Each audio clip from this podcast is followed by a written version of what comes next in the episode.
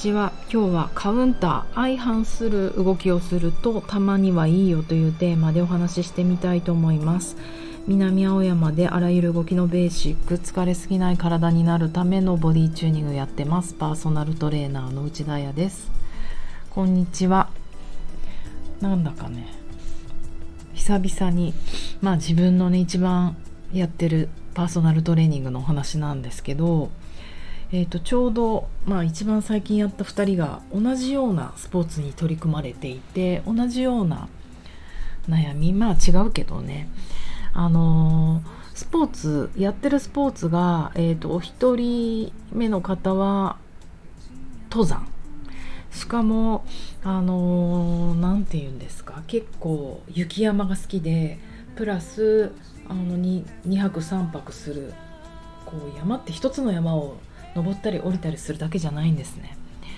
あの全然私は知らなかったんですけどこう連なった山を行くやつとか横断するやつとか縦断するやつとかいろいろあるみたい。山をぐるぐる回るのはないよね。そしたら登山じゃないもんね。でまあ彼女は本当に昔から一緒にトレーニングしてる人でよく知ってる人なんですけどまああの膝がもともと弱いと。その人体とかねそういうものが。で何度もドクターストップかかったり最近はあのー、もう膝の手術っていうと iPS 幹細胞を打ち込んで再建した方が早いんじゃないかみたいな、あのー、最新の医療ですよね。そういうのもありますよね。それもやろうかなって言ってて。しかも保険効かないからお金かかるんですよね。だから膝貯金膝貯金するって言って膝貯金してる間にまた膝が痛くなっちゃうっていう このサイクルにハマっていて。でも面白いなと思うのはやっぱり体がちゃんと何て言うのかなトレーニングトレーニングとか真剣にやってるあの山山に対してね。あの仕事は別ですよ。プロフェッショナルじゃないけれども山に対して真剣にやってたりその思いはもうマニアックマニアックうん、一生懸命やってるので。なんだかんだ言って手術しないでいろいろ苦難を乗り越えていくんですよね。それは私も勉強になります。私はちょっと体に対してちょっと心配しすぎてるからすぐあの何て言うのかな手術お医者さんがそんなに言うんだったらやるべきなのかなとかあと逆に絶対切らない方がいいなっていう気持ちもあったりとか異常に勝手に人のことなのに悩んだりとかどういう方法があるかなと思うんだけれどもなんだかんだ言って大ごとにならずにうまく乗り越えていくっていうなんかそういう強さも必要だなと思います。私弱すぎ。であの彼女がまあ膝が痛いのは相変わらずなんだけど両膝。多分それをかばっていて股関節に違和感があると。で、えーと、それは山登りの時じゃなくて家であのずっと座って原稿を書いたりとかしている時になんかこうじんわり股関節痛いんだよねこれ良くないよねって言っていてであの動きから見ていくとやはりあのやっぱり膝をねかばってる様子なんですよね。どうしてもあのかかとが押せなくなってくる。膝をかばってあのスクワット状態になるじゃないですか。そうするとえっ、とそこでニュートラルを上半身をニュートラルに無理に取ろうとする。多分あのタックインすると膝が痛いんだと思うんですよ。後傾すると。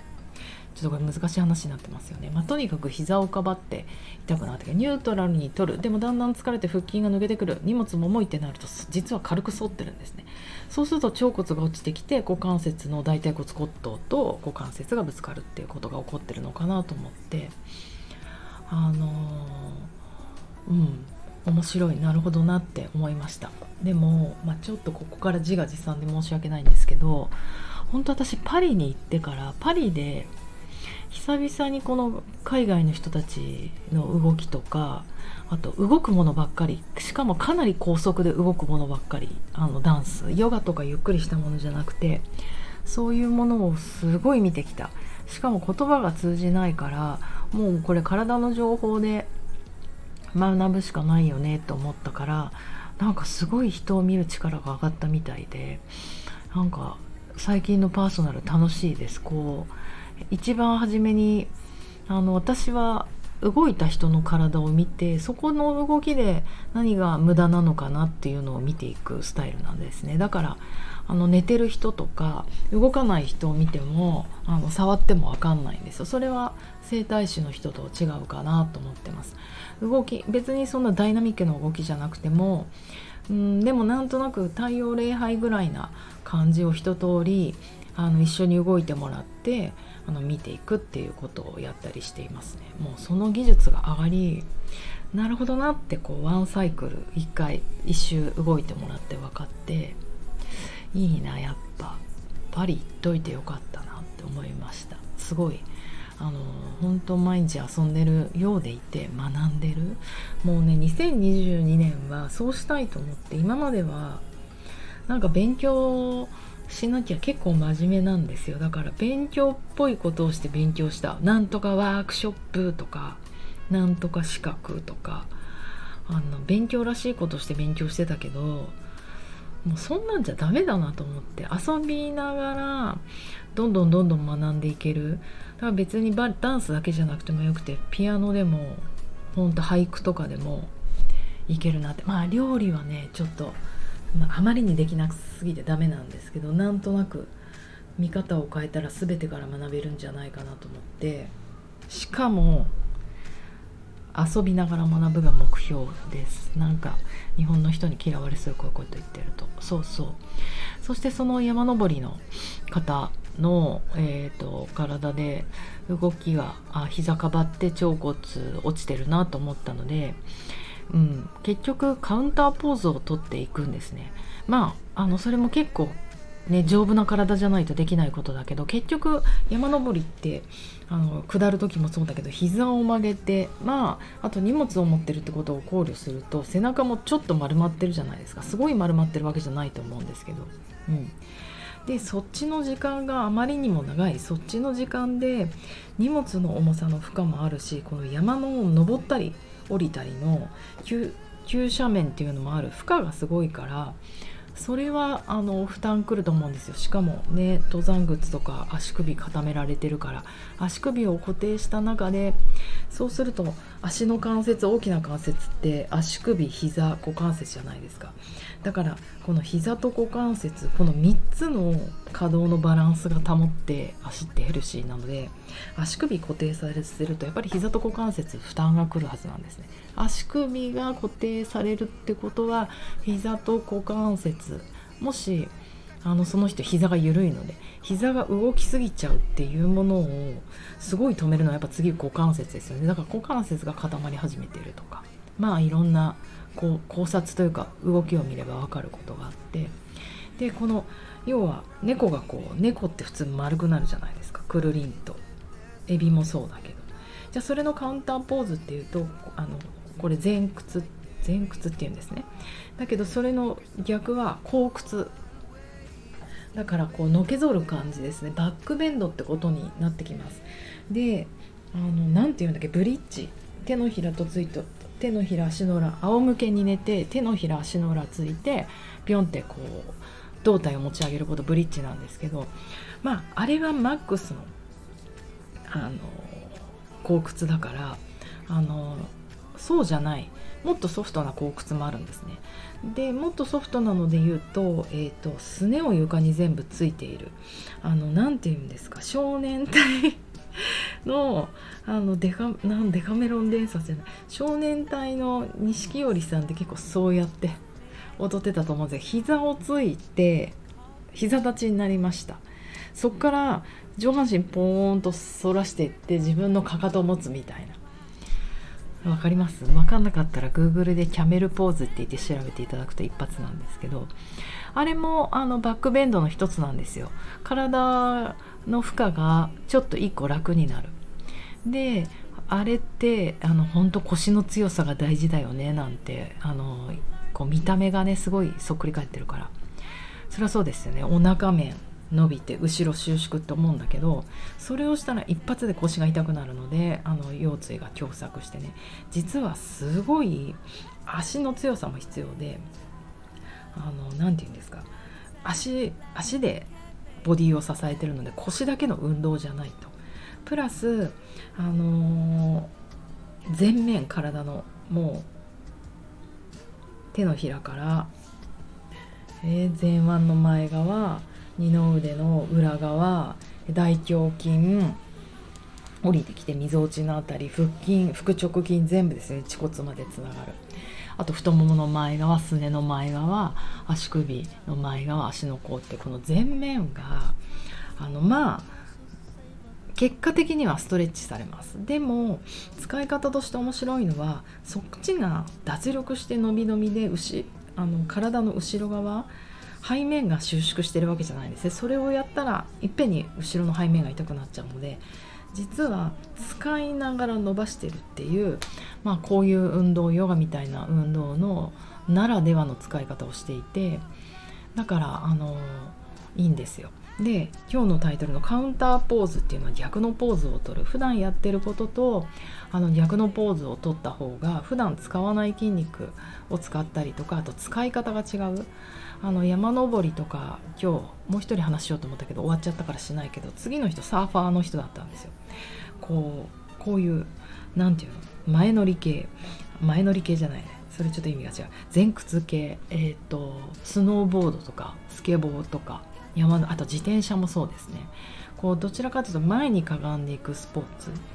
そういう人たちのカウンターポーズとして前屈の時間で負荷が長いからね、うん、あのまあストリートダンスとかもそうですよね。だからそののけぞるっていう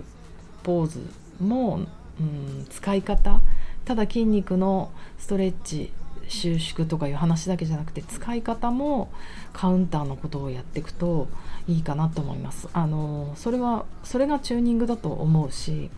何て言うのかな。究極的なことを言うと自分をやってることをもっと深めたいと思ったらそればっかり勉強するよりもなんか真逆のこと一発やってそれで自分がやってることってなんか深まる気がするんですよ。なんか私やっぱり動くことを知りたいなと思ってなんか人の体を知りたいのかなってあのこのキャリアの前半30代の半ばぐらいまで思ってて体好きみたいに思ってたんだけどどうなのかなってなんか後半思い出してあ後半じゃない。で30代の時によく分かんなくなっちゃって瞑想をやろうって思ったんですよ。まあ自分が人生の中で一番ちょっと悩みがいっぱいあったっていう時もあるけど。でそれはあくまでもその瞑想を極めたいっていうんじゃなくて動くことを知りたいから瞑想をやったっていうスタンスでやって結果すごい良かったです。あの瞑想が 深まったとかわかんないけどエッセンスとしてあの動くことがより一個深まった気がします。なんかそんな気がするんですよね。あのね多くの人がこう一つの方向に向かって動き極めたいダンスは極めたい音楽極めたいとかなんかそのことだけ勉強したがる。特に日本人ってそうだと思うんですですけどしかも余裕ないと思うんです。逆方向に振るって結構勇気がいるから。だけど本当真逆なこと、うん、それこそダンスわーって極めてるけどいやでもちょっと料理とかやった方がいいんじゃないの？ってなって美味しい料理疲れたらダンスうまくなるみたいななんかそういうそういうこう遊びみたいなものがすごく大事なんじゃないかなって思います。だからそのバランスですよね。まあ年末で言うと社交多いじゃないですか。外ばっかりとか。だからあと動きすぎて動いてますよね。それはそうですよね。仕事みんな収めなきゃいけないから。だからこそ一日すごい休める日を作ってもう走り抜けちゃおうと思うんだけどこの2週間とか。でもいや一日ちょっと休んじゃえみたいな日を作ってやるとより動く、まあ、体が回復しますから。あそうだ。そんな意味も込めて12月24日私担当で、えーと、回復させるクラスやります。この年末の忙しいのにそんなゆっくり時間が取れないって思ってたらノンノンノンまあだからちょっと騙されたと思って一回休んでみてください。もっと最高のクリスマスと年末とお正月来ると思います。逆にね今年全然運動不足あのこの年末年始動けてないっていう人は25日うちの小泉真由美ちゃんのちょっと動くクラス来てみてください。開脚前屈やるって張り切ってました。うん、あそうやって自分の何て言うのかなスパイス、うん、自分が持ってる味の逆のスパイスおしるこの塩みたいなものです。おしるこって塩入れるとめっちゃ甘く感じるじゃないですか。